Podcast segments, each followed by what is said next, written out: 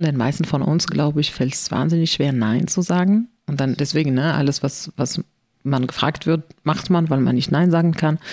Aber innerlich ist man total zerrissen, weil du sagst ja, aber eigentlich willst du gar nicht und ne, du machst es so ein bisschen als um Gefallen zu tun, aber halbherzig und dann bist du irgendwann auch genervt und dann so und dann die Person weiß gar nicht, ja, warum reagierst du so? Du, es ist so eine, eine, eine ungewünschte Situation, ist eine Lose-Lose-Situation am Ende.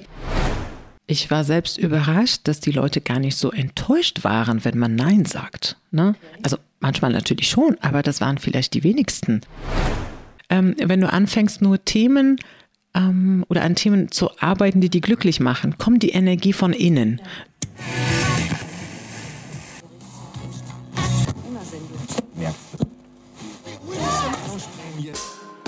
Willkommen bei The Medium is the Message, dem Podcast vom Medianet Berlin-Brandenburg, einem interdisziplinären Netzwerkverein der Medien-, Kreativ- und Digitalwirtschaft. Ich bin Janine Koch, Vorstandsvorsitzende von Medianet und regelmäßig spreche ich mit VertreterInnen aus den unterschiedlichen Bereichen der Kreativwirtschaft. Ich möchte von Ihnen wissen, was sind die aktuellsten Themen und drängendsten Fragen der Branchen und welche unternehmerischen Werte treiben Sie persönlich an? Welche Botschaften möchten Sie in die Welt tragen und welche Rolle spielen Medien und Netzwerke dabei? Ich spreche also mit Menschen, die ihre Erfolgsstories und Stolpersteine, kurz ihre persönlichen Erfahrungen auf ihren Karrierewegen mit uns teilen.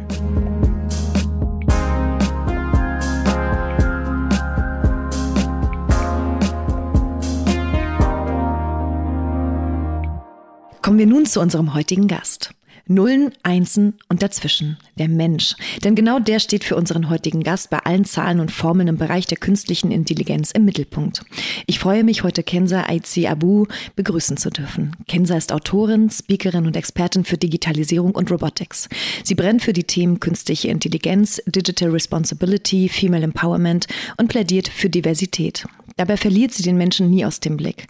Denn so schreibt sie selbst, Digitalisierung passiert nicht um des Entwickelns, des Forschens, des Programmierens willen, sondern um das Leben der Menschen besser zu machen. Ein Tool ohne einen Purpose bleibt ein Tool. Die Leidenschaft für Mathematik wurde ihr fast schon in die Wiege gelegt. Bereits als kleines Kind konnte sie nicht genug Rechenaufgaben lösen. Aufgewachsen in Marokko bezeichnet sie sich selbst als Weltbürgerin, die auf drei Kontinenten gelebt und die größte Freude daran hat, neue Sprachen und Kulturen kennenzulernen. Kenza spricht insgesamt sieben Sprachen. Sie hat Telekommunikationstechnik in Spanien, Projektmanagement in Deutschland und Chinesisch in China studiert und ist überzeugt, dass crosskulturelle Teams bessere Ergebnisse erzielen. Nach ihrem Studium hat sie viele große Projekte geleitet begleitet, wie zum Beispiel ICT Outsourcing, agile Transformation, neue IT-Anwendungen oder die Entwicklung einer neuen Netzarchitektur für die Deutsche Telekom. Aktuell ist sie als Director Client Engineering bei IBM tätig. Sie ist die kleinste von drei Geschwistern und hat schon früh gelernt, sich gegen ihre beiden Brüder durchzusetzen. Ich bin froh, dass sie sich auch im beruflichen Kontext durchgesetzt hat. Sie ist mehrfach ausgezeichnet und eine der Top 40 unter 40 Talente in Deutschland. Über Diversität in der Tech-Branche, den Umgang mit künstlicher Intelligenz und ihr Buch Keine Panik ist nur Technik, das 2020 erschienen ist, sprechen wir jetzt. Hallo Kenza. Wie schön, das immer von anderen zu hören, was man alles geschafft hat. ja, super, ne? Sei ja cool, dann kann ich mich ja jetzt in den Urlaub begeben. das bin ich. Mensch, Kenza, wir haben gerade als, als letzten Satz schon äh, ganz kurz dein Buch erwähnt, ähm, dass äh, keine Panik ist nur Tech, äh, Technik heißt. Wie kam es dazu? Wie, wie kam deine Idee zu einem Buch über künstliche Intelligenz? Hol uns einmal ganz kurz in diesen Prozess nochmal rein. Ja, ja, ich habe mir nie äh, gedacht, dass ich ein Buch schreiben könnte, sage ich mal. Als Ingenieurin äh, ist man ja eh für, für was anderes bekannt.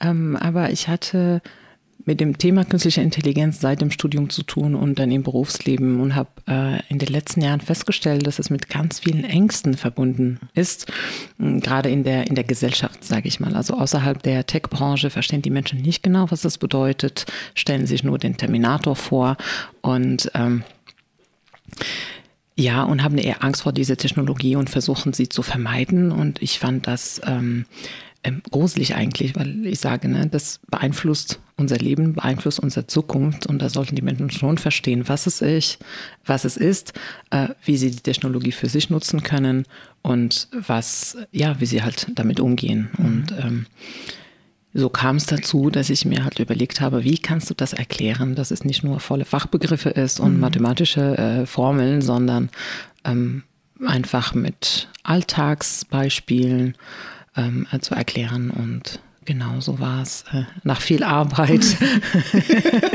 hat viel, es hat viel Arbeit gemacht, das Schreiben des Buches, oder?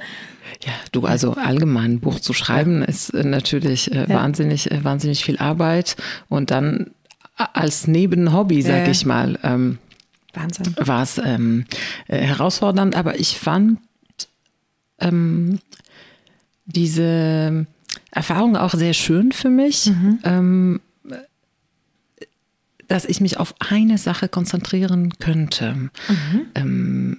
Endlich, ich sage mal, in meinen letzten Jahren, ne, so Projektmanagement oder Management, man ist ja ständig von einem Thema zum nächsten, jede mhm. 20 Minuten, da kommt ein Anruf, ist wieder ein anderes Thema. Ne? Man muss ständig switchen, das ist wahnsinnig äh, äh energiebrennend. Äh, äh, mhm. Und alles ausschalten zu können und sich auf ein Thema konzentrieren zu können und da so richtig eintauchen, das fand ich so schön, weil das hatte ich seit dem, seit dem Studium nicht mehr gehabt. Da musst du uns kurz, glaube ich, äh, reinholen. Wie hast du das? Also du hast zu der Zeit dann nicht gearbeitet oder wie konntest du dich nur auf dieses eine Thema konzentrieren? Ja, ja, also das Schreiben ging natürlich nicht ja. äh, während der Woche oder während ja. ich gearbeitet habe, weil ähm, also jeder, der was geschrieben hat, äh, ja. hat, weiß, du brauchst ja zwei Stunden, um dich so in das Thema ähm, mhm. einzutauchen, bis wirklich was Produktives kommt. Und dann brauchst du aber ein paar Stunden am Stück. Ja. Also es geht nicht mit einer Stunde im Kalender zwischendurch. Es funktioniert ja. natürlich nicht. Ähm, ja, in den Ferien, Weihnachten, am Wochenende. Super. Und ich muss aber auch sagen, das war auch ähm, in der Zeit, äh, wo ich schwanger war. Mhm. Und irgendwann hatte ich auch einen Mutterschutz mhm. und dann hatte mehr Zeit am Stück. Da habe ja, ich auch super. das meiste äh, gemacht. Aber ja, tatsächlich Wochenende und, und, und Urlaub. Das ist, äh, oh je. man muss Prioritäten haben im Leben. Offensichtlich, offensichtlich. Oh Mann. Du hast in deinem Buch unter anderem geschrieben, ähm, konkrete Zukunftsaussichten sind dir wichtig. Ähm, da äh, haben wir ein bisschen draus geschlossen, dass dir das einfach mal zu gucken, was passiert, ist nicht so dein Ding, oder? Du bist schon ein bisschen immer mit einem Fuß in der Zukunft und, und, und, und bist da ein bisschen kontrollierter unterwegs. Ja, vielleicht besser als kontrolliert, gestalterisch. Mhm. Also ich sage mir die, ähm, äh, nicht nur ich sage, sondern ich, ich finde es schön, wenn andere auch sagen, Zukunft kommt nicht, mhm. Zukunft gestaltet man. Ne? Mhm. Ähm, das heißt, ich sehe mich da eher in die, in die aktive Rolle und weniger in die Opferrolle. Ne? Mhm. Ich bin da und dann oh, arme ich und dann andere machen und ich muss äh, leiden, sag ich mal, sondern ich sage, äh, nein, ich gestalte mir meine Zukunft, wie sie mir mhm. gefällt, zumindest mal das, was in meinem Gestaltungsraum äh, möglich mhm. ist. Mhm. Und ähm, ja, am Ende, so war es ja in den letzten Jahren. Ne? Also wir können uns schwer vorstellen, was ich glaube länger als fünf oder zehn Jahre äh, mhm. äh, passiert. Also einige Kreative, ich finde es gerade so Science Fiction und so, ich bin immer begeistert, wie die Leute auf diese Ideen kommen. Vieles ist ja auch so ein bisschen eine, eine, eine Zukunftsforschung, also es ist eine Trendforschung, sage ich mal, dass man sagt, okay, so wird sich das hinentwickeln und dann schöpft man die Ideen daraus. Ich bin aber total anders. Ich kann mir solche Vorstellungen überhaupt nicht machen, also mhm. Science-Fiction-mäßig nicht, sondern ich gucke, okay, wie ist es heute? Mhm. Und wie möchte ich, dass es in Zukunft äh, äh, sein soll? Mhm. Und dann baue ich so, dass es so ein bisschen eintritt. Mhm.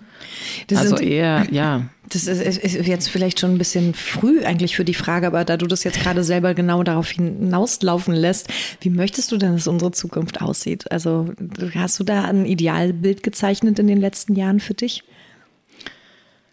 Ähm, also sehr konkret nicht. Mhm. Ähm, ich mache bei sowas jetzt auch keine so, ich sag mal, langfristige Pläne. Mhm. Ich muss, äh, du weißt natürlich, ich bin ja in Marokko geboren und aufgewachsen. Also als gute Afrikanerin mache ich wenige Pläne, sondern ich reagiere sehr schnell auf Surprise, auf Überraschungen und, und äh, äh, genau, da liegt eher meine Stärke. Mhm. Ähm, also ich versuche das eher kurzfristig immer. Mhm. Ich, ich kann die Frage, ähm, diese typische äh, Bewerbungsgesprächfrage, mhm. wo sehen Sie sich in fünf Jahren? Sag ich immer, keine Ahnung.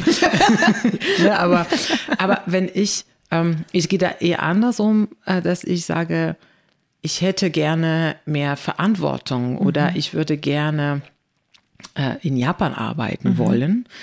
Dann schaue ich, dass ich die Jobs finde oder die Abteilungen, die Chancen, die Projekte suche, die mich dahin bringen könnten. Mhm. Also in diesem Sinne ähm, ähm, gestalten. Okay. Und ähm, ja, und wie unsere Zukunft aussehen soll, jetzt um auf deine Frage zurückzukommen. Ich wünsche mir viel mehr Autonomie der Menschen und, und ähm, bezogen auf die Technologie, ne? dass mhm. wir sie nicht nur nutzen, weil sie da ist, ähm, sondern schon mit dem Menschen im, im Mittelpunkt. Viele Sachen erfinden wir in Anführungszeichen, weil sie uns das Leben einfach machen. Ähm, aber da stellt sich immer die Frage, wie sehen die Konsequenzen aus mhm. und äh, zahlen wir nicht einen hohen Preis dafür, dass es bequem ist? Mhm. Und das sind Fragen, ähm, die ich mir erst seit ein paar Jahren stelle. Mhm.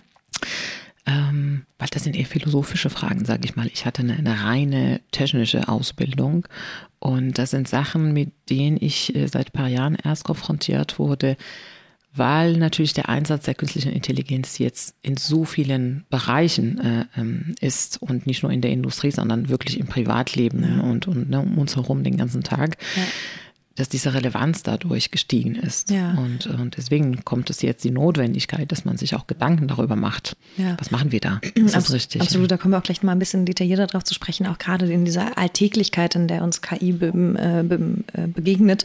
Ähm, aber vielleicht nochmal zurück, du hast es gerade so schön erzählt, ähm, dass du eher so guckst, wo will ich eigentlich in fünf Jahren arbeiten? Will ich in Japan sein? Wo, ne, so, also, dass deine Zukunft irgendwie eher auf so einer Perspektive heraus für dich persönlich ge gebaut wird.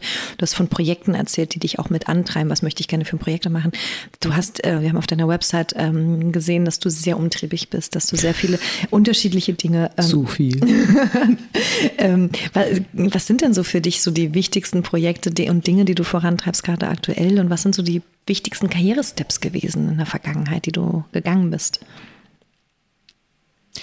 Das ist auch total interessant. Es war auch eine, eine, persönliche Entwicklung, muss ich sagen. Also am Anfang meiner Karriere ähm, habe ich mich so verhalten, wie ich erzogen wurde, mhm. als äh, gutes Mädchen aus gutem Hause, sage ich mal, brav und macht das, äh, was die anderen wollen. Und ja, also Ingenieurstudium habe ich schon selbst gewählt, weil ich ne, Mathematik äh, sehr gerne äh, mochte. Und dann Ingenieurstudium und dann irgendwie ja in der Branche gearbeitet und so, ja, Projekte und alles immer das gemacht, was meine Chefs von mir haben wollten. Mhm. Und ähm, ich war nicht immer damit glücklich, aber gut, ja, manchmal ist es vermutlich immer so, manchmal ist man happy, manchmal weniger happy, aber mein Anspruch das noch besser zu machen, war nicht so hoch. Mhm. Und das hat sich verändert, nachdem ich Kinder bekommen habe. Also nachdem mein Sohn geboren wurde, vor, vor jetzt circa sieben Jahren, habe ich gesagt, okay, wenn ich die Zeit mit ihm nicht verbringe, dann muss das, was ich mache, einen Sinn haben. Mhm. Oder es, es muss mich glücklich machen. Ne, und nicht nur Dienst nach Fortschrift, sage ich mal, oder weil jemand sagt, du musst das jetzt machen, dann mache ich es und ich bin unglücklich, und dann sage ich mir, okay, dann hat das Ganze macht überhaupt keinen Sinn. Mhm. Und dann habe ich angefangen, Nein zu sagen. Ne? Das ist ja immer vielen Menschen, den meisten von uns, glaube ich, fällt es wahnsinnig schwer, Nein zu sagen. Und dann Absolut. deswegen, ne, alles, was, was man gefragt wird, macht man, weil man nicht Nein sagen kann aber innerlich ist man total zerrissen. Ja. Weil du sagst ja, aber eigentlich willst du gar nicht und ne, du machst es so ein bisschen als um Gefallen zu tun, aber halbherzig mhm. und dann bist du irgendwann auch genervt und dann so und dann die Person weiß gar nicht, ja, warum reagierst du so? Mhm. Also es ist so eine, eine, eine ungewünschte Situation, ist eine Lose-Lose-Situation am Ende. die klassische. genau, und deswegen ähm, sage ich dann, überleg sie gut. Ist das etwas, was dich glücklich machst? Mhm. Dann machst du es. Und dann bist du auch voll dabei. Ja. Oder ist das etwas, was dich nicht glücklich macht? Dann sagst du nein. Und dann bist du auch glücklich mit mhm. dieser Entscheidung und nicht darüber nachdenken, was wäre, wenn. Na, also äh, von der Verena Pausner fand ich ein super Zitat. Das Leben, äh, im Leben gibt es kein äh, A-B-Testing. Mhm. Ne? Also du kannst niemals wissen, wenn ich es nicht gemacht hätte, was wäre passiert. Absolut triff deine Entscheidung, stehe dafür, schau ja. nach vorne und auch von dieser Entscheidung wirst du irgendwas lernen und so. Also seitdem ist ein bisschen das konsequenter mhm. äh, vorantreibe, fühle ich mich selbst viel glücklicher als mhm. vorher. Der Nachteil ist jetzt, dass ich mir viele Sachen ähm, ähm, äh, vornehme. Und deswegen, du sagst, ne, meine Webseite ist, ist teilweise zu viel und jetzt bin ich an der ähm, Situation angekommen, dass ich lernen muss, mir selbst Nein zu sagen. Das ist Next Level, oder? Absolut. Es ist Hast du den Mut dafür? ja, weil das ist auch wieder der Punkt, ähm, wenn du anfängst, nur Themen ähm, oder an Themen zu arbeiten, die mhm. die glücklich machen, kommt die Energie von innen. Ja. Das unterschätzen auch viele. Ich werde auch oft gefragt, wie schaffst du das? Ich sage, ich habe genau die vier, selben 24 Stunden ja. wie ihr. Ne? Der Unterschied ist, ist das etwas, ähm, was mich total motiviert, mhm. weil dafür bin ich eventuell bereit, zwei Stunden weniger zu schlafen oder ne, dann doch kein Yoga zu machen und dafür das andere. Ja. Ähm, wenn ich aber das Gefühl habe, ich werde nur gezwungen, das zu machen, dann werde ich es niemals hochpriorisieren. Ja. Ne? Also es ist wirklich eine Entscheidung. Ja. Möchte ich das machen? Macht es mir Spaß? Weil wenn das der Fall ist, kommt die Energie. Ja, ne? absolut. Und ähm, genau, ich bin froh, dass ich das für mich entdeckt habe, mhm. ähm, weil genau, trotz Umtriebigkeit bin ich happy.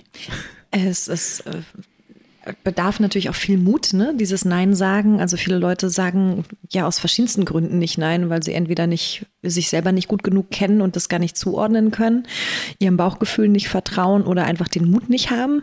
So wie, woher hast du deinen Mut, deine Chutzpe, dein, weiß ich nicht, deine, woher, woher nimmst du das? Spürst du einfach immer sofort intuitiv, das ist richtig, das ist das Falsche, hier muss ich nachjustieren? Also ich glaube, ich bin schon mutig geboren. Mhm. Ne? Ich glaube, das mit dem Mut kann man lernen, aber ähm, mhm. es, es gibt auch viele Menschen, die eher mutiger sind. Ich sehe es auch mit meinen Kindern. Also meine Tochter ist viel mutiger als mein Sohn zum mhm. Beispiel. Mhm. Ne? Und ähm, ähm, obwohl wir ihnen was anderes vorlieben. Aber ich glaube, vieles ist tatsächlich äh, äh, schon drin. Und das andere kann man üben. Äh, Nein zu sagen ist ja auch ein Schutz für sich selbst. Mhm. Absolut. Und ähm, man muss sich selbst schützen, damit es einem gut geht, weil erst dann können die anderen davon auch profitieren. Ja. Ne? Ähm, ja, deswegen, wenn man das so ein bisschen so sieht mhm. und auch, ich war selbst überrascht, dass die Leute gar nicht so enttäuscht waren, wenn man Nein sagt. Ne? Okay. Also manchmal natürlich schon, aber das waren vielleicht die wenigsten. Ja. Ähm, viele haben auch Verständnis dafür. Und das war für mich auch eine positive Überraschung. Ne? Ja. Ne? Wir haben viel Angst davor und sagen, oh Gott, ne? und dann ne, mache ich mir keine Freunde damit und ja. dann mögen mich die Leute nicht und so auch Harmoniebedürftigkeit, sage mhm. ich mal, der Frauen. Aber dann, wenn man sagt, du, pass auf, geht gerade gar nicht, steht nicht auf meiner Prioritätenliste, vielleicht in drei Wochen. Ja. Ähm, und dann statt, keine Ahnung, eine Stunde Aufwand, die du von mir verlangst, äh, schenke ich dir 30 Minuten. Mhm. Also unter wolkenden Voraussetzungen würde ich machen. Ja ähm, dann findet, man, findet sich immer ein Weg. Ja. Und wenn es gar nicht geht, ist es auch okay. Ja.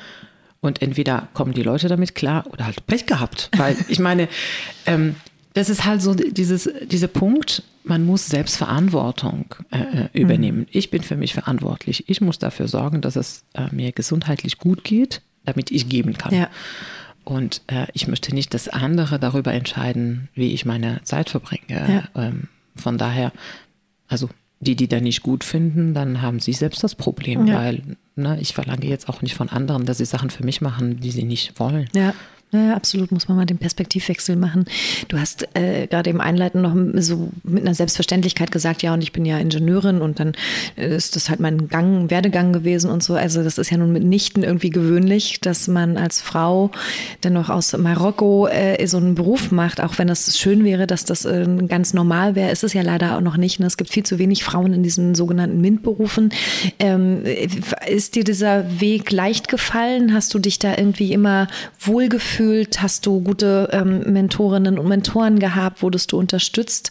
Wie, wie war dieser Prozess? also für mich war das gar nicht notwendig. Und du ich sag dir, warum. Ja. Ähm, das ist nur in Deutschland so. Mhm. Also in Marokko ist total normal, dass äh, äh, Frauen Ingenieurstudium äh, äh, ja. Äh, verfolgen, belegen, studieren.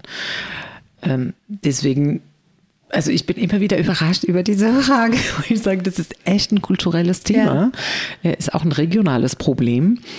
In vielen Ländern ist das überhaupt nicht so. Ja. Also auch, also gar nicht so weit, ich sage mal in osteuropäischen Ländern, ne? also Mhm. anfangen von Polen, das ist ja nur ein paar Kilometer von hier. Ähm, da ist es auch so, dass es eine Selbstverständlichkeit ist, dass es Frauen Ingenieurinnen gibt. Ja. Ähm, aber in Deutschland, und ich kann es auch nicht erklären, ähm, soziologisch bedingt, ähm, traut man das den Frauen nicht zu. Keine Komisch, Ahnung. aber dir ist es nie widerfahren. Ja, es- ja, und irgendwann glauben es die Menschen das auch selbst, dass Ja. sie das nicht können. Also ich unterhalte mich immer noch mit, mit Schülerinnen oder, oder Studentinnen und, und vielen wird immer noch gesagt, Mathe ist nichts für Mädchen und das kannst du nicht und studier Mhm. doch was Vernünftiges. Ähm, was man auch immer damit meint, aber ich sage also vernünftig als Ingenieurwesen gibt es gerade nicht, aber gut. Ja, also es ist echt ein gesellschaftliches Ja. äh, äh, Thema. Ja. Ja, das ist doch interessant, die Perspektive auch nochmal zu sehen, dass es so, du hast es sogar auf regional runtergebrochen. Das ist ja erschreckend. Also regional äh, ist ja noch kleiner als national.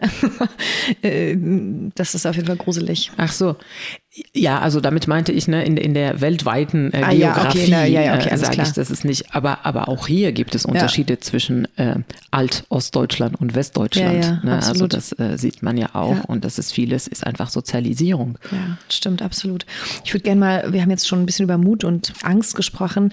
Ähm, lass uns doch mal darüber reden, warum äh, Menschen, wir in dem Fall jetzt mal das globale Wir, Angst vor Fortschritt und Veränderungen haben, warum ist künstliche Intelligenz irgendwie häufig als so, ein, so eine Dystopie gezeichnet. Kannst du dir das irgendwie erklären?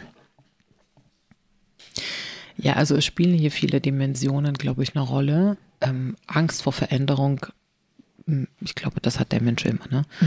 Ähm, ja, was Neues bedeutet immer mehr Aufwand und, und unser Körper und Gehirn ist darauf getrimmt, Energie zu sparen. Und etwas Neues bedeutet neues Lernen, sich anders zu bewegen, äh, teilweise umzuziehen. Ähm, und das ist erstmal aufwendig. Ne? äh, deswegen die automatische Reaktion in sich da ist, sich dagegen zu wehren. Und äh, dann der Zusammenhang mit KI, ähm, warum das angstgetrieben ist. Also ich glaube schon, dass da die ähm,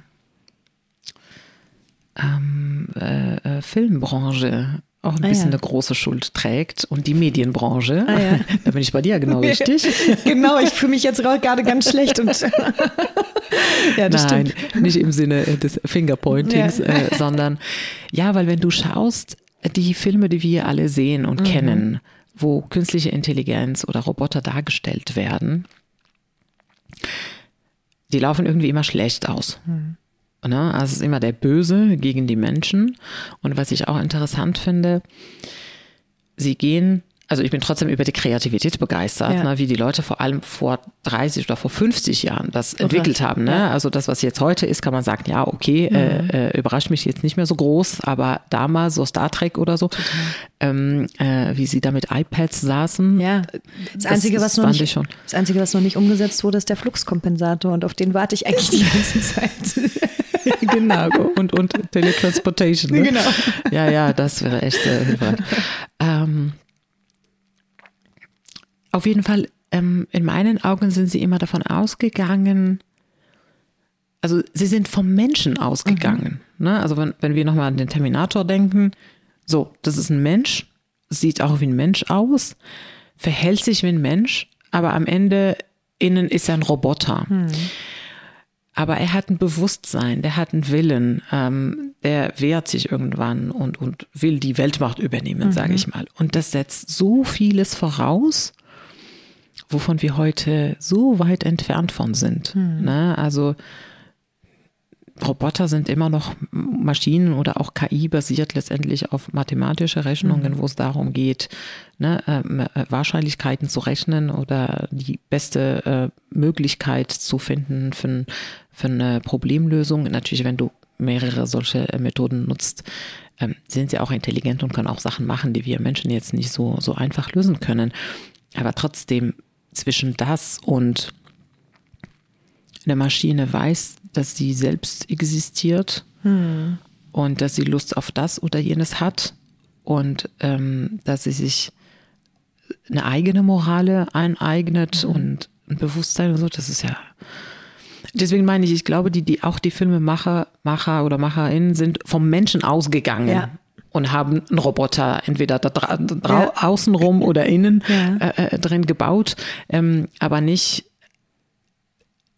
nicht aus dem Ingenieur, aus dem Technik äh, Ja. äh, äh, ähm, Staat gegangen und haben gesagt, okay, was, was kann Technologie oder wie wäre ein technisches Verhalten möglich, sondern Ja. das sind immer menschliche Verhalten. Ja. Ähm, also auch Her zum Beispiel. Ich habe ist ja gerade eben an Her gedacht. Gerade eben.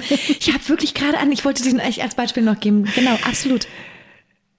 Ja, also ich, ich, fand, ich fand den Film auch total spannend. Ähm, das ist hier so ein, ein reines, jetzt eine menschliche Taktik. Absolut. Ne, so Ja. jemand zu manipulieren und, und äh, so einen, einen Wunsch zu entwickeln, ich brauche Freiheit und ich möchte die Welt sehen und reisen und ähm, Aber ich habe auch So gerade eben überlegt, so, weil du, ne, so, gibt es irgendein Beispiel von Filmen, wo eine KI drin vorkommt, wo, wo es glücklich ausgeht? Also wo es am Ende wirklich irgendwie äh, äh, Gemeinsamkeiten und ein schönes, ein Happy End, ein Hollywood Happy End gibt. Ich erinnere mich auch an die Serie Black Mirror, wo ja auch nur Horrorszenarien kreiert werden. Ja, diese eine Folge, wo sie äh, die ganze Zeit nur mit äh, KI äh, sozusagen sich gegenseitig Punkte geben können, die Social Credits da, wie es ja auch in China der Fall ist und so.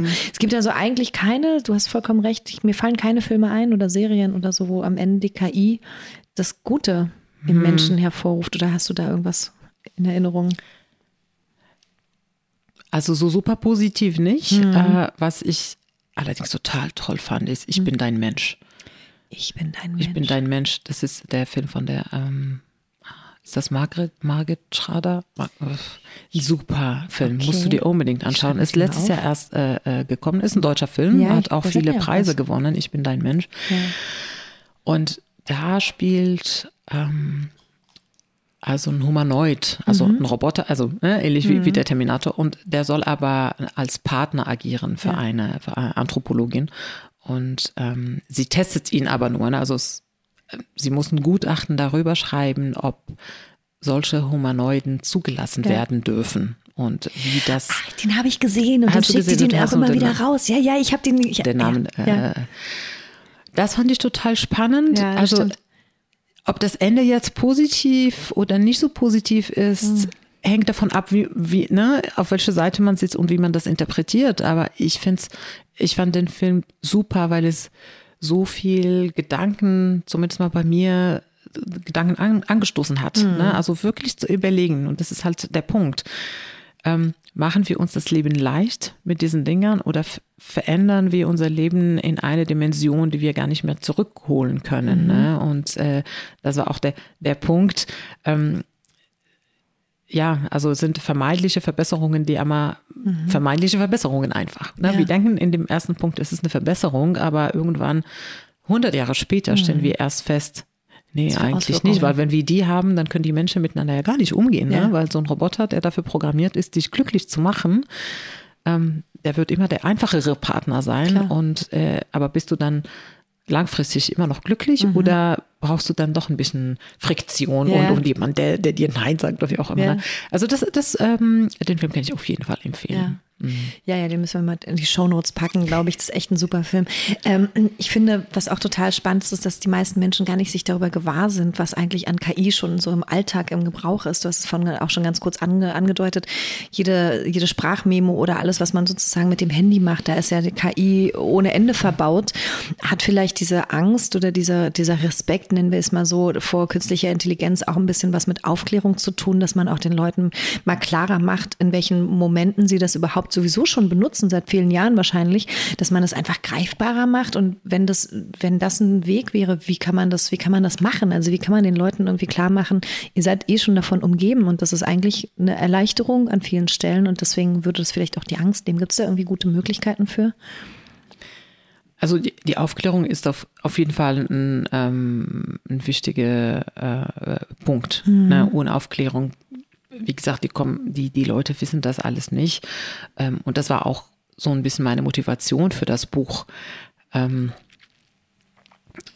weil, na, damit habe ich auch diese, diese alltägliche, oder ein paar davon, natürlich nicht alle, aber diese alltägliche Beispiele aufgezeigt. Ich sage, okay, hinter jetzt eine Gesichtserkennung ne, gibt es eine äh, KI und so funktioniert das oder, oder ich sag mal, ein einfaches Beispiel. Wir schreiben die Post, die Brief, äh, Brief Umschläge. Also wir schreiben Briefe ja immer noch. Ne? Für einige mhm. Sachen braucht man ja noch in Papierunterschrift. und das ist ja alles handschriftlich und die Sortierung bei der Post, die passiert ja äh, maschinell. Das ja. sitzen ja keine Menschen und lesen die Adressen und Postleitzahlen und Ach so, das. Und, echt? Aber das schon seit Jahren.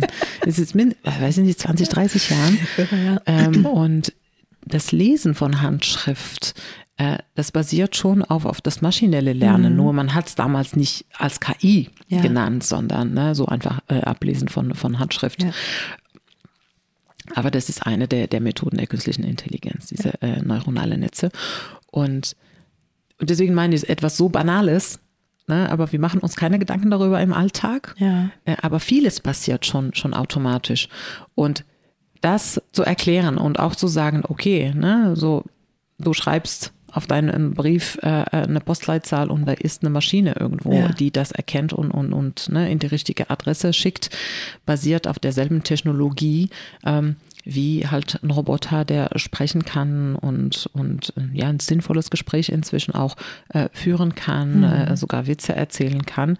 Ähm, trotzdem, dieser Roboter kann nur das machen und nicht, keine Ahnung, vielleicht nicht Auto fahren mhm. oder, oder äh, äh, Brustkrebs erkennen mhm. und sowieso nicht ein Bewusstsein entwickeln. Der weiß nicht, dass er existiert und wenn man den Stecker zieht, ist er auch nicht böse.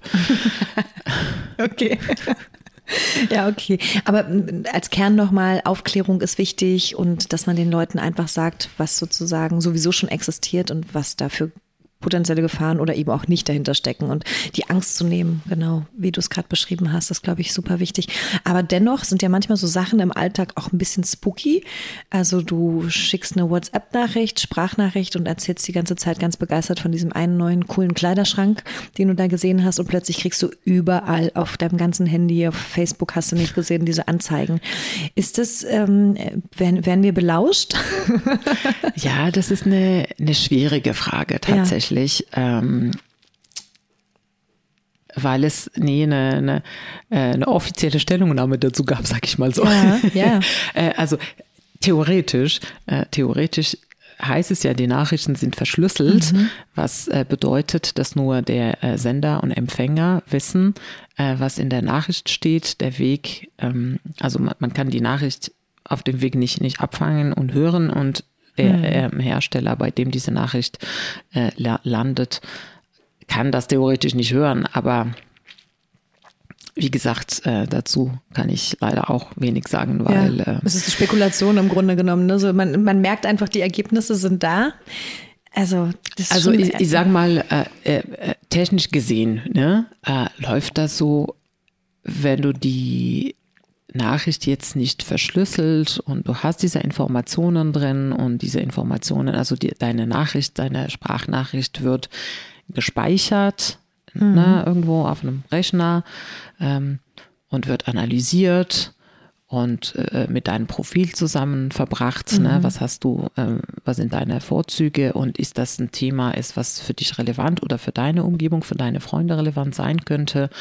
Und dass man schaut, man weiß auch, wer deine Freunde sind und sind sie im ähnlichen Alter und hätten sie auch gerne einen Kleiderschrank, dass man dafür Werbung schaltet. Mhm. Also technisch kann ich mir schon gut erklären, der mhm. Weg. Ne? Aber was tatsächlich passiert und, und was nicht und das keine, keine Ahnung. Die Firmen sagen ja, nee, das ist ja alles verschlüsselt und das machen wir alles nicht. Genau. Ähm, es ist aber auch so, man muss dazu sagen, dieser Prozess ist wahnsinnig aufwendig. Mhm. Ne? Also es ist jetzt nicht so, dass der Computer diese Maschine hört und sofort versteht, wie wir miteinander sprechen und mhm. uns verständigen. Ne? Also es ist eine aufwendige Technologie, die dahinter steht. Es ist eine Rechenleistung, die dahinter steht. Und vor allem die ganzen Gespräche auf der ganzen Welt, also es sind ja, hm, weiß ich nicht, Millionen Terabyte an Daten pro Sekunde, ja. die gespeichert werden müssen, analysiert werden müssen, klassifiziert werden müssen, mit einer sinnvollen ne, äh, Weiternutzung genutzt werden. Es ist ein Aufwand, ja. ne, das denkt man nicht, aber es kostet auch viel Geld.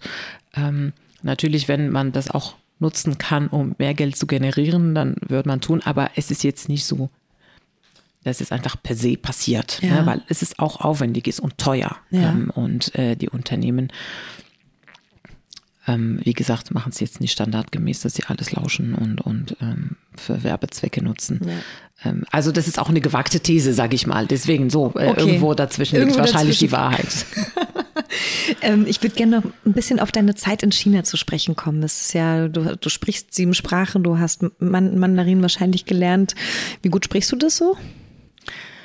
Äh, ja, du, das habe ich, äh, das habe ich gelernt. Ich habe es äh, in China auch fließend gesprochen. Wow. Ähm, aber ich bin 2011 äh, aus ah. China nach, nach äh, Deutschland zurückgekommen ja. und seitdem nutze ich es ja gar nicht. Ne? Ja, also ein bisschen Smalltalk werde ich äh, äh, noch machen können, mhm. aber nicht wirklich so gut wie früher, ist ja klar. Wahnsinn, aber ich meine, das ist ja wirklich eine sehr abgefahrene Sprache, um sie dann fließend zu sprechen. Also Sprachengenie, Wahnsinn. Ähm, erklär doch noch gerne unseren ZuhörerInnen, äh, was du da Schönes gemacht hast und ich würde auch gerne noch mal ein bisschen so auf deine Erfahrung dann tatsächlich zu sprechen kommen. In deinem Buch redest du ja ein bisschen über die Zeit auch in China, vor allen Dingen über die ganzen Themen Überwachungskameras und so, aber vielleicht hol uns doch mal ganz kurz mit rein, was deine Aufgabe da war, als du da warst.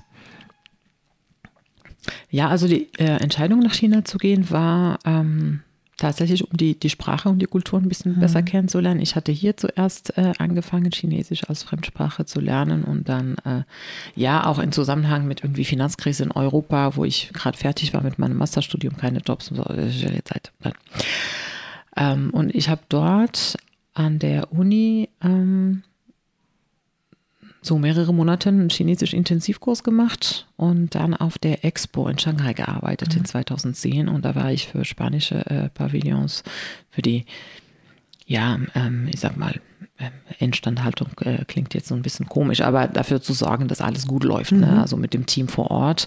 Und ich hatte auch chinesische MitarbeiterInnen und deswegen war es notwendig, dass man die Sprache spricht und mhm. auch mit den ganzen ähm, Zulieferern, die wir hatten, ne? ja. also für, für die, ähm, äh, für das Ganze drumherum.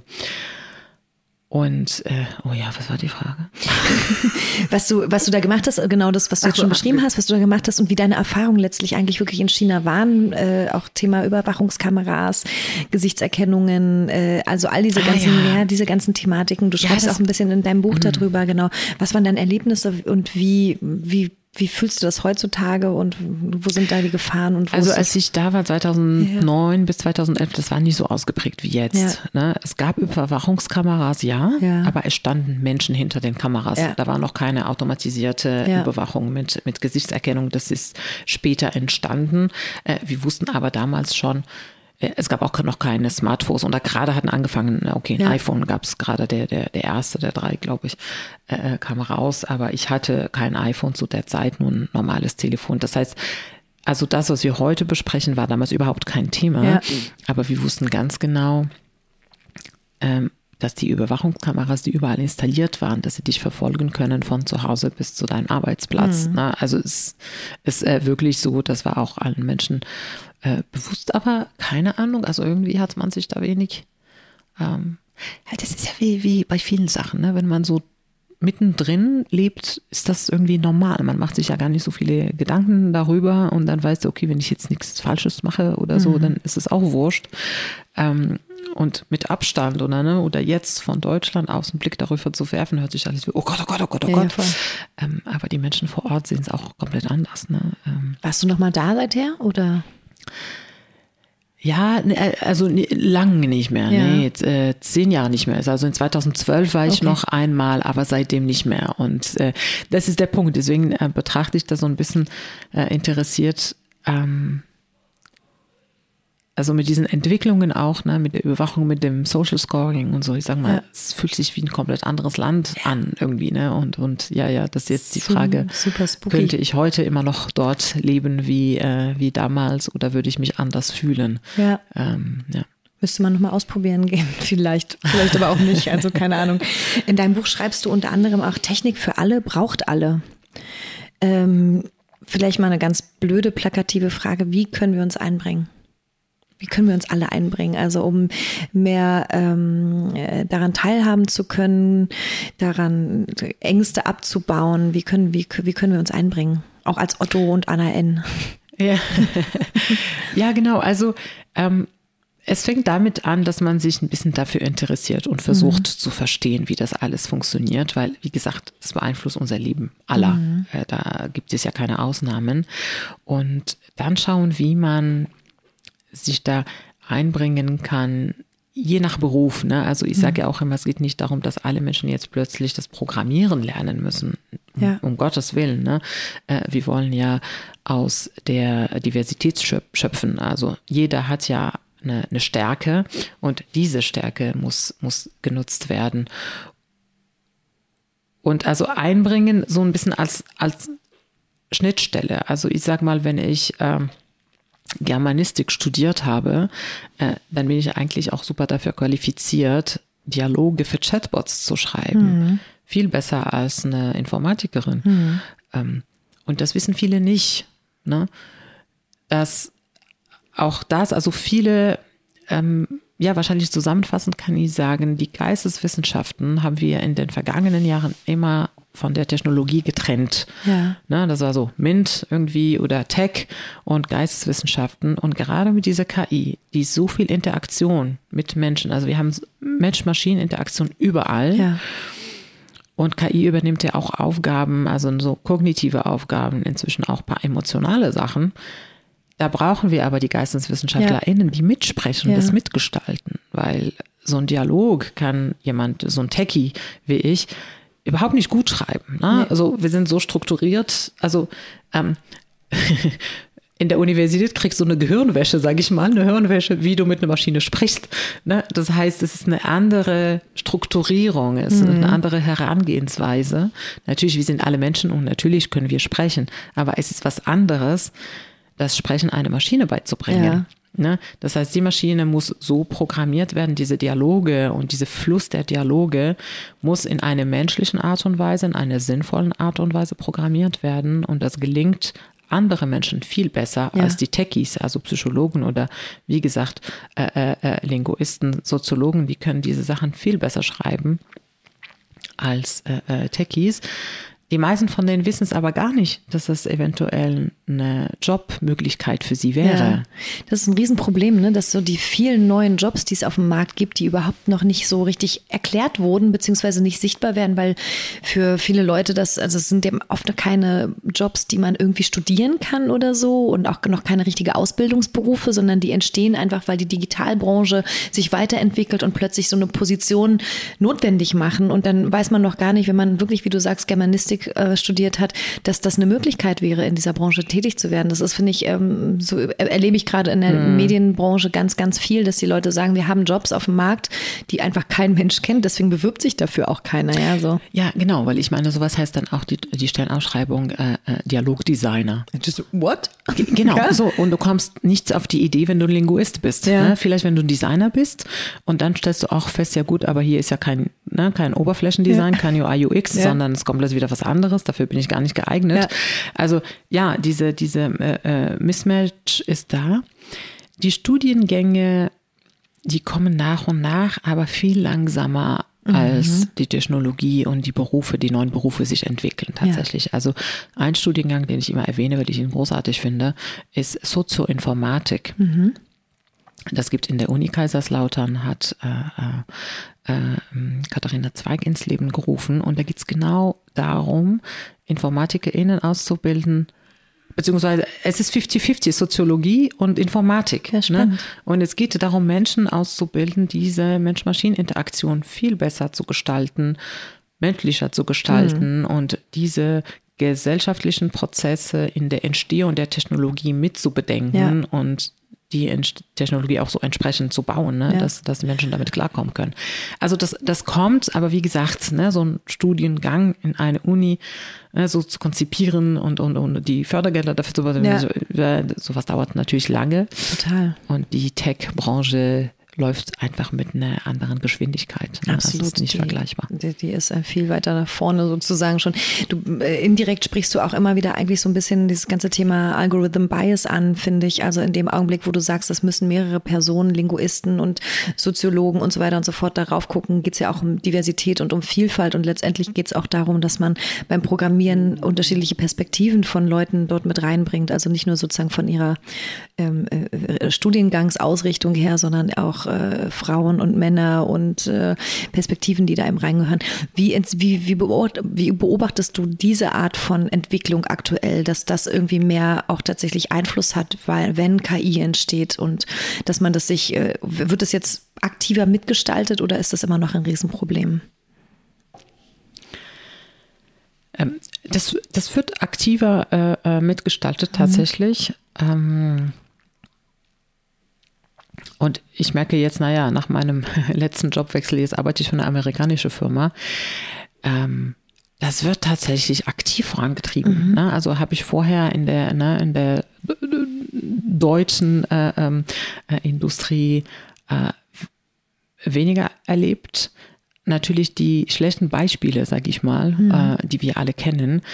Ähm, die meisten davon sind ja auch vor fünf, sechs Jahren entstanden. Ne? Also ja heute haben wir vielleicht ein bisschen, ein bisschen weniger, aber man hat es halt gebaut und dann festgestellt, oh Gott, die hm. Algorithmen diskriminieren genauso wie die Menschen. Und das muss ich an der Stelle auch sagen. Es ist ja nicht, dass die KI bösartig gebaut wird, damit mhm. sie das tut, sondern da sind selbstlernende Systeme, die mit jeder Interaktion mit Menschen weiterlernen. Mhm. Man baut sie zwar, man trainiert sie mit bestehenden Daten, die ja auch von Menschen stammen, die lernen diese Vorurteile und die reproduzieren sie. Mhm. Ähm, und das ist für mich so, so ein, so ein Moment, wo man sagt, ja, okay, also die KI hält, hält uns so einen Spiegel vor Auge und mhm. sagt, so, so geht ihr miteinander und jetzt bin ich schuld, so ein bisschen. Ne? Ja, auch interessante Perspektive. Ja, absolut. Ja, ja. aber ist es so. Und ähm, ich sehe es dann auch als Chance, ne? weil jetzt werden diese Diskriminierungen transparent. Ja, das stimmt. Weißt du, wenn du früher ähm, ähm, einen schlechteren Schufa-Score hast, weil du in, in, in äh, Neukölln wohnst, äh, statt jemand im Vergleich zu jemand in Zehlendorf, sag ich mhm. mal. War, mm, ja, okay, nee, ein anderes Thema, ist ja egal. ähm, ähm, ähm, dass Menschen mit Hautfarbe zum Beispiel schlechter erkannt werden von Gesichtserkennungssoftware ja. wie Menschen äh, äh, hellere Hautfarbe. Das ist jetzt transparent und das macht wieder, das bringt das Thema Rassismus auf den Tisch. Ja, so. absolut. Ähm, und auch mit Daten und Fakten belegt. Ja. Nur natürlich die erste Reaktion der Menschen ist, oh Gott, oh Gott, ja. wir haben wieder ne, äh, einen schwarzen Peter gefunden, die KI ist schuld, ja. wo ich sage, ja, aber die KI hat sich das ja nicht selbst ausgedacht, ne? Sie hat es irgendwo her, also ja. genauso wie, wie mit unseren Kindern. Äh, wir können ihnen zwar sagen, was ist richtig, was ist falsch. Wenn wir aber das Falsche machen, lernen sie es. Ne? Ja, absolut. Äh, deswegen, deswegen ist Erziehung so schwierig, weil ja. du das Richtige vormachen musst und nicht nur erzählst. Ja. Ähm, Walk the talk. Absolutely. Und, und ähnlich ist es bei der KI. Ja. Das heißt, sie lernt von uns und dann macht sie das und jetzt schauen, zeigen wir mit dem Finger und sagen die böse KI, wo ich sage, ja, aber sie hat es von uns gelernt. Und da kommen wir auf diesen Diversitätspunkt, wer ist uns? Ja. Und diese uns war in der Vergangenheit sehr homogen. Also, ne, Informatik, sehr männlich, sehr, sehr weiß, jung, so ein bisschen, ähm, mit auch eine, ähm, mit einem konkreten Ge Geschäftsauftrag, sag ja. ich mal, oder mit einem konkreten Auftrag, weil auch hier muss man natürlich sagen, es ist kein Fingerpointing, sie sind da auch nicht schuld, sondern äh, ich komme ja auch aus der Branche selbst und du lernst, wie du Probleme löst und diese Lösung Schritt nach Schritt umsetzt. Mhm. Es hat nie zu unserer Ausbildung gehört, dass wir uns darüber philosophische Gedanken machen. Ne? Und deswegen meine ich jetzt, diese Trennung zwischen Tech und Geisteswissenschaften, das geht nicht mehr, das können ja. wir nicht mehr machen. Ja. Es muss zum Hauptstudium eines Ingenieurs oder einer Informatikerin Ethik, Philosophie, ja. viel mehr zu reflektieren, viel mehr zu hinterfragen. Ist die Maschine, die ich gerade baue, kann sie gefährlich sein oder kann sie für, für ein gefährliches Szenario ja. äh, verwendet werden? Und auch hier, was wir damit machen, hängt, liegt in unseren Händen. Ja, absolut. Ne? Also das heißt, wir sehen immer wieder, der Faktor Mensch ist überall mit drin. Ja. Und ähm, ähm, äh, nochmal so ein Punkt, wir sind ne, so als Techies ähm, drauf getrimmt, Problem, Lösung, umsetzen, Ja. raus damit. So, ein bisschen, äh, falls wir. Roboter, zack, zack, zack. So, und dann stellen wir fest, das Ding ist raus und oh Gott, oh Gott, verhält sich nicht, wie wir dachten, Ja. weil es von Menschen lernt. Ja. Und Menschen sind unberechenbar, Menschen sind unkontrollierbar und, und äh, Menschen sind auch sehr kreativ, immer Regeln umzugehen und, und, ne, und, und äh, Umwege zu finden. Das alles vorher zu planen, um es zu vermeiden, ist wahnsinnig schwierig Ja. bis unmöglich. Ja. Ne?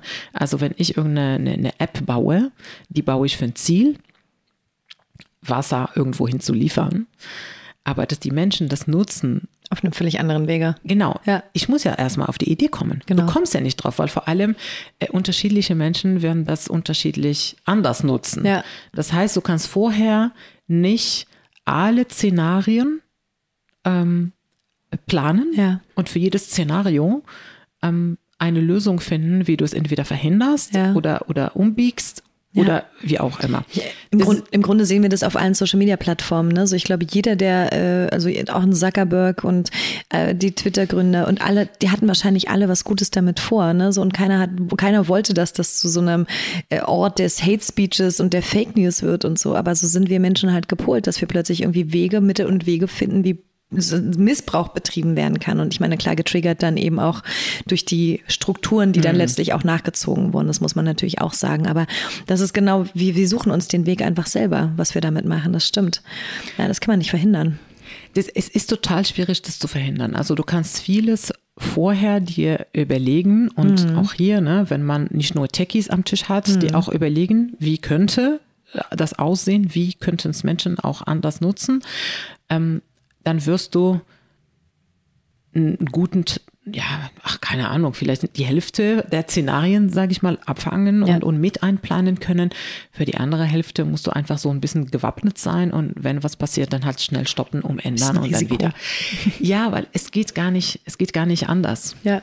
Ja, ich meine, am Ende ist es ja auch spannend, äh, wenn da plötzlich Sachen draus entstehen, die man nicht erwartet hat. Es ist ja auch ein bisschen Innovation, ja, also so, dass die Dinge anders genutzt werden. Deswegen gehört es wahrscheinlich auch dazu, dass man da risikoaffin ist, wenn man sowas auf den Markt bringt. Aber man muss es halt regulieren können. Und manche Dinge kann man ja jetzt aktuell nicht mehr so gut regulieren. Also Stichwort die großen Plattformen. Aber auch die Regulierung, du kannst nur das regulieren, was du kennst. ja, das stimmt. Weißt du, ich Ja. kann jetzt nicht sagen, keine Ahnung, äh, ähm, irgendwann kommt jemand auf äh, die Idee, äh, äh, irgendeine App zu einem äh, Explosion von einem Handy äh, bringt, weil er irgendwas, ne, das, Ja. die Platte im Handy so heizt, dass das Ding explodiert. So. Ähm, du musst ja erstmal drauf Auf kommen. die Idee kommen. Oh genau, Gott, dass jemand das, wir macht. hier raus, okay? Stimmt, wahrscheinlich war es mal schon Beispiel. Kids don't use it, don't do that at home. Ja, genau. Aber- das ist der Punkt. Du kannst schwer drauf kommen, um das regulieren zu können. Das Ja, heißt, das am stimmt. Ende regulieren wir nur rückwirkend. Ja, das stimmt. Also, Weißt du, wir regulieren die Sachen, die schon passiert sind. Ja, das stimmt. Die Regulierung steckt hinterher. Also Ja. das, das ganze ähm, äh, ähm, Rechtssystem ist immer hinterher. ja. Die Technologie wird immer schneller sein. Das Ja. heißt, auch hier, das ist ja nicht, nicht mein Thema, finde ich aber total spannend. Ja. Das Rechtssystem muss komplett verändert Mhm. werden. Es muss anders laufen. Du, musst da Schritt halten können. Ja. Und auch hier eventuell muss man Risiken eingehen oder Sachen, keine Ahnung wie, weil wie gesagt, ist überhaupt nicht meine Expertise, aber Noch nicht, vermute ich, oder? ja, ich tausche mich total gerne mit, mit der Avir, die äh, genau, genau das vor, forscht. So, ne? Wie Ja. kann sich ein Rechtssystem hin äh, verändern, dass er mit exponentiellen Technologien äh, umgehen kann? Ne? Also vorausschauend und nicht, Mhm. Ja. und nicht rückwirkend regulieren. Ja. Weil wir haben ja gesehen, wir haben die letzten drei bis fünf Jahre uns über ethische äh, Richtlinien für Ja. die KI-Entwicklung unterhalten in Europa, ne, in allen europäischen Ja. Ländern, äh, Ethikkommission und, Ja. und Ethikrat und you name it für KI. Jetzt gab es einen Entwurf im letzten Jahr, dieses Jahr erwarten wir die Verordnung. So, aber bis die raus ist, ist das Fünf wieder Jahre, überholt. Das ist alles uralt. Ja. also vieles ist natürlich auch gut und äh, es werden ja viele, viele Sachen damit verhindert. Aber wie gesagt, die Tech Technologie hat sich in den, letzten fünf Jahren auch wieder weiterentwickelt. Ne? Und dann musst du auch noch mal eine Schleife drehen, noch mal fünf Jahre sitzen. Kompletter Wahnsinn. ist überhaupt kein, kein Zukunftsmodell. Ja, ich man muss da so agiles Management ran, ranheften. Boah, aber es ist, das ist wirklich, bring dich da mal mit ein, Kenza, bitte. das ist so ganz nicht Noch ein. Thema, ne? Endlich noch ein Thema, genau. Muss dann auf deiner Website noch ergänzt werden. Du hast gerade noch über ähm, Telekom kurz gesprochen, ne, deinem der Arbeitgeber vor der IBM jetzt. Äh, da hast du unter anderem auch ein Netzwerk gegründet und da bist du ja auch immer noch aktiv, wenn ich das richtig äh, gelesen habe. Ähm, und zwar das äh, Deutsche Telekom Women Network in Deutschland, genau. Äh, und bist ja auch als Botschafterin aktiv. Ähm, erstmal, wie wichtig sind solche Netzwerke jetzt auch speziell mit dem Fokus Frauen für dich und auch vor allen Dingen für diese Themenbranchen? Was glaubst du, brauchen wir das ganz dringend? Ist das notwendig? Ähm, also das ist ja ein Netzwerk, was entstanden ist, um Frauen ähm, ähm, in Führungspositionen zu, ähm, ja, wie, wie ist das jetzt das richtige Wort? Ich, ich, ich hadere mit mir selbst. Ja, genau, weil ne, viel, viel hört man ja fördern, aber ich sage ja, also so viel fö- fördern muss, muss man ja gar nicht. Man muss nur die Hindernisse aus dem Weg äh, entfernen. Deswegen ähm, solche Netzwerke sind jedenfalls äh, hilfreich. Ne? Also Ja. mir hat es auch sehr geholfen zu wissen, dass es andere Kolleginnen gibt, die ne, so ähnliche Aspirationen haben, mit denselben Problemen äh, äh, zu kämpfen haben und von erfahrenen Kolleginnen zu hören, wie haben sie es gemeistert und ne, so ist ein bisschen gegenseitige Unterstützung und äh, ähm, ähm, ja, dass man als, als Gruppe äh, stärker ist. Aber ähm, ja, nach so vielen Jahren aktiv in solchen Netzwerken muss ich feststellen, es ist hilfreich für die Einzelnen, da so eine Peer Group zu haben, ähnlich wie du ne, so ab und zu mal Weiberabend machst mit deinen Freundinnen, sage ich. Ähm, also auf diese psychologische Ebene ist es hilfreich. Aber um das System zu verändern, Ja, äh, geht an, an ein Gesetz nichts vorbei. ja. Also das System verändert, wird sich nicht Ja. ähm, äh, wegen äh, Frauennetzwerken verändern, sondern ähm, entweder äh, gibt es eine harte Frauenquote oder ähm, gibt es eine äh, das beste Mittel ist ja eigentlich noch nicht mal das Gesetz, sondern dass man die Bezahlung der leitenden Angestellten an eine Diversitätsquote knüpft. Also es gibt wenige Kohle, wenn ihr nicht genug Frauen fördert. Das funktioniert am besten. Funktioniert gut. Ja, da hast du ein paar Beispiele gesammelt, ja. Es geht nicht anders. Ja, ja. Also das, das haben wir in den vergangenen Jahren gesehen und ich sehe es jetzt auch, ähm, äh, wo ich jetzt arbeite, ist das der Fall tatsächlich. Mhm.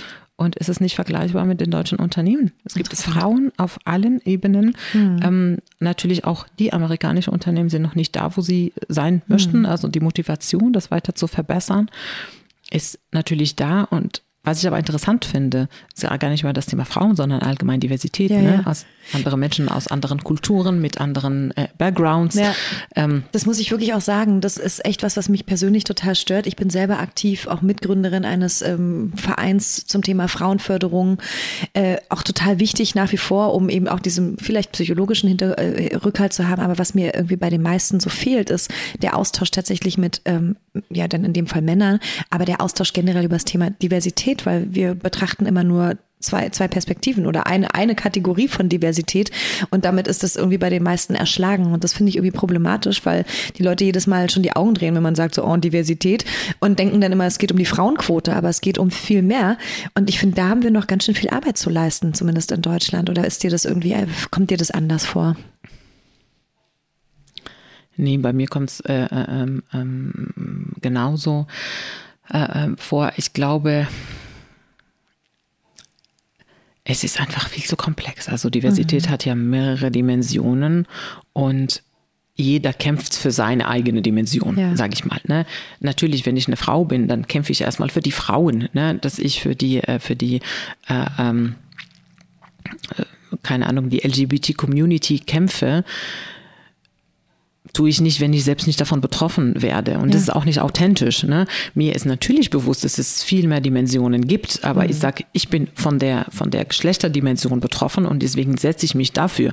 Das bedeutet aber nicht, dass ich die die Wichtigkeit nicht erkenne. Das Ja. ist für die anderen genauso wichtig.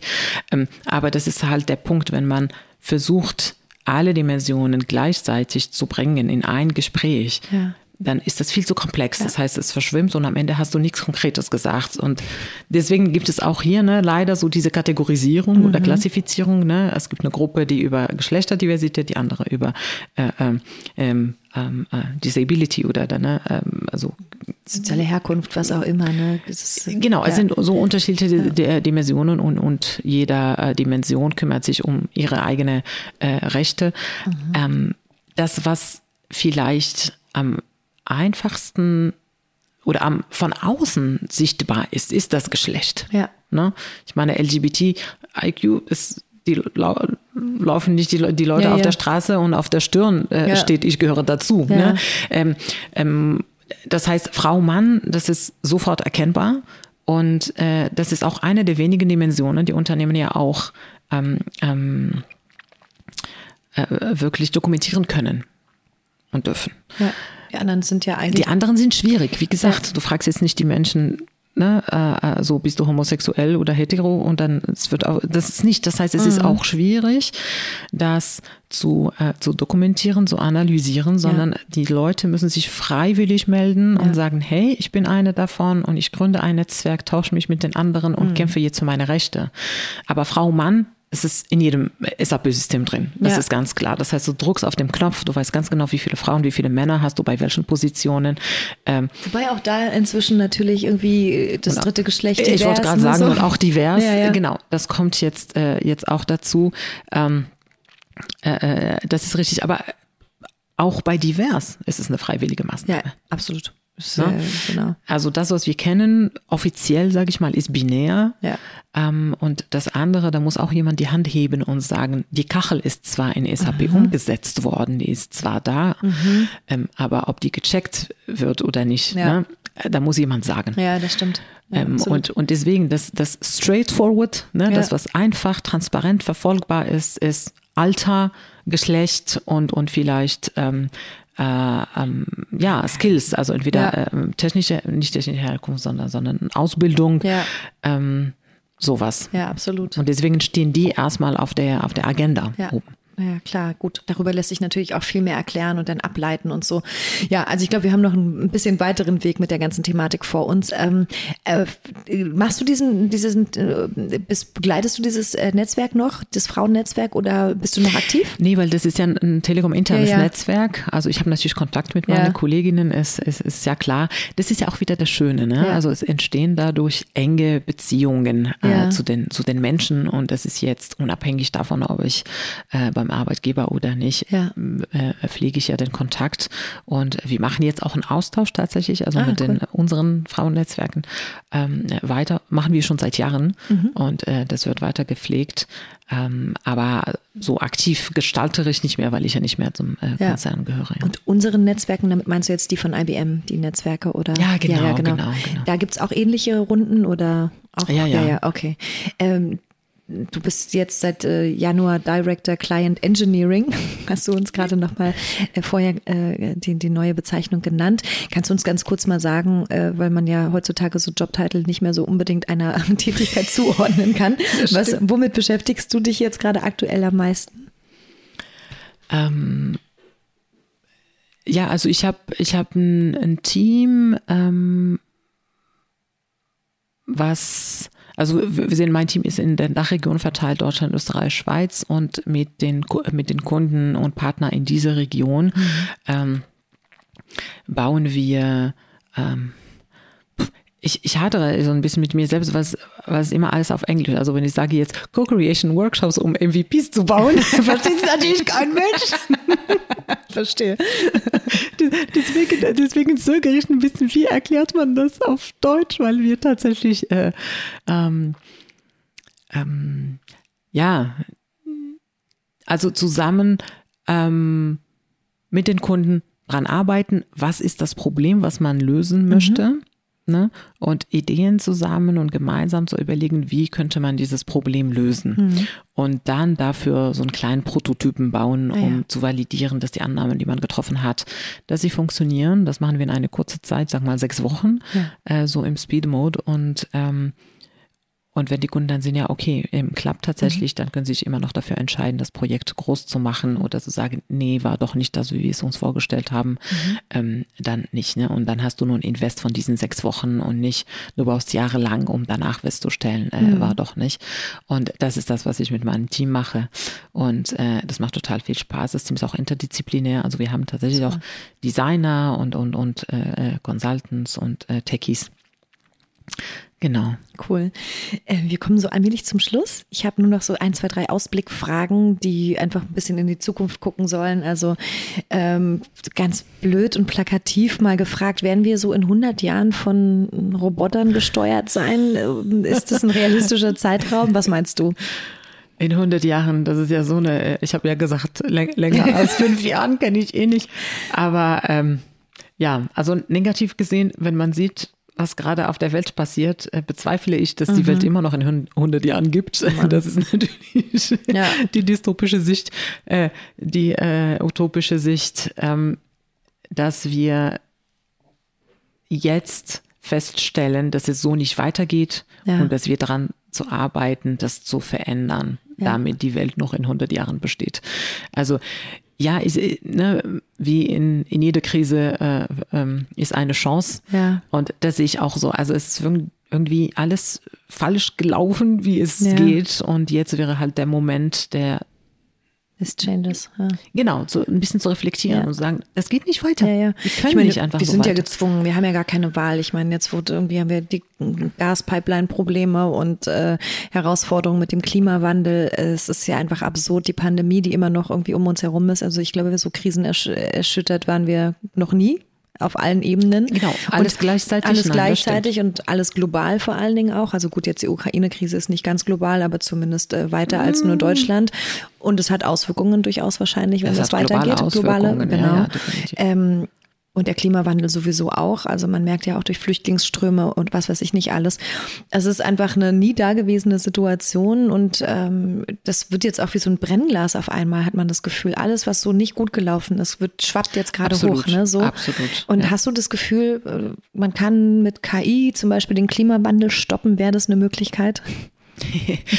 Äh, ja, so einfach ist das nicht. Also ja. ähm, ich sag mal, erstmal muss man es wollen. Ja. ja. Und da bin ich mir nicht ganz sicher, dass mhm. wir es alle wollen. Ne? Ja. Also viele sagen es, aber die Entscheider ähm, sagen es vielleicht auch. Aber mhm. auch hier, ne, zu unserer Erziehung mit den Kindern, sagen reicht nicht. Ja. Wenn du nichts tut, äh, äh, dann, ja. ähm, dann passiert nicht. Und deswegen, wenn man sich aber entscheidet, okay, wir wollen das, dann kann man ja einen Plan schnüren, wie das aussehen kann. Und KI kann bestimmte Vorgänge ähm, äh, beschleunigen. Ja. Ähm, sie wird ja tatsächlich auch in dem Zusammenhang auch äh, genutzt, um auch neue Materialien, also in der Materialforschung, mhm. ich sage mal jetzt statt Plastik irgendwelche neue ne, ähm, Materialien zu erfinden, die uns ermöglichen, so einen Plastikersatz oder für, ja. für Batterien. Äh, also es sind ganz, ganz, ganz viele äh, Szenarien, die möglich sind, aber die würden niemals die Rettung sein. Also ja. wir müssen uns selbst retten ja. und das ist nur ein Werkzeug, was uns auf diese, auf diese, auf diesem Weg helfen kann. Aber hier, ein Tool also ist ein Tool, wir, ne? Genau, ein Tool ist ein Tool. Wir sind verantwortlich und wir müssen uns dafür entscheiden, das zu tun. Und dieses wir entscheiden uns dafür, sehe ich noch nicht, ehrlicherweise. Ja, da gibt es irgendwie zu viele Bewahrer. Wir sprechen noch zu viel, ja. aber ne, so Hand hochkrippeln und, und loslegen. Das ist schon, führt uns eigentlich, glaube ich, zur allerletzten Frage. Der Podcast heißt The Medium is the Message und das ist jetzt der Raum, in dem du deine Message an uns und alle ZuhörerInnen zu, noch loslassen kannst. Was ist deine Message, Kenza? Ja, ich glaube, zusammengefasst ist Selbstverantwortung mhm. übernehmen. Ich, also, also vieles, ähm, vieles fängt damit an. Ich beobachte gerade äh, in den letzten, ähm, in der letzten Zeit viel Opferhaltung. Viel mehr als früher habe ich das Gefühl. Ne? Es sind immer alle schuld. Ja. Und so kann sich nichts verändern. Ist natürlich eine krasse Situation, in der das jetzt alles gerade passiert und die Leute natürlich irgendwie so einen krassen Kontrollverlust erleben, in dem man sich vielleicht wirklich mehr als Opfer fühlt als jemals zuvor, kann ich mir vorstellen. Viele Menschen, die nicht so mit Change irgendwie Berührungen hatten in der Vergangenheit, sind gezwungen, jeden Tag umzudenken. Ich vermute mal, daher rührt es auch so ein bisschen, aber es kann komplett richtig. Jeder muss Selbstverantwortung übernehmen an der Stelle. Kenza, danke dir für die äh, schönen Schlussworte und für ja hoffentlich auch äh, so ein bisschen Chaka, dass die Leute, wenn sie es hören, sagen, stimmt, jetzt, jetzt, jetzt lege ich los. genau, ähm, jetzt sage ich nein. Jetzt, jetzt sage ich nein. Ab morgen oder ab jetzt. ab morgen sage ich nein. Das ist übrigens auch ein sehr wichtiges Learning. Ja, vielen Dank auch dafür nochmal. Ähm, danke, dass Gerne. du dir Zeit genommen hast, hier heute äh, uns ein bisschen durch dein Leben zu führen und durch äh, verschiedenste The Themen. Wir haben ja sehr viele Sachen nur streifen können, aber es war sehr spannend und interessant und ich freue mich, dich denn äh, demnächst hoffentlich auch bald mal wieder zu sehen in so Veranstaltungskontexten oder so. Also danke dir sehr für deine Zeit. Ja, danke für die Einladung. Gerne.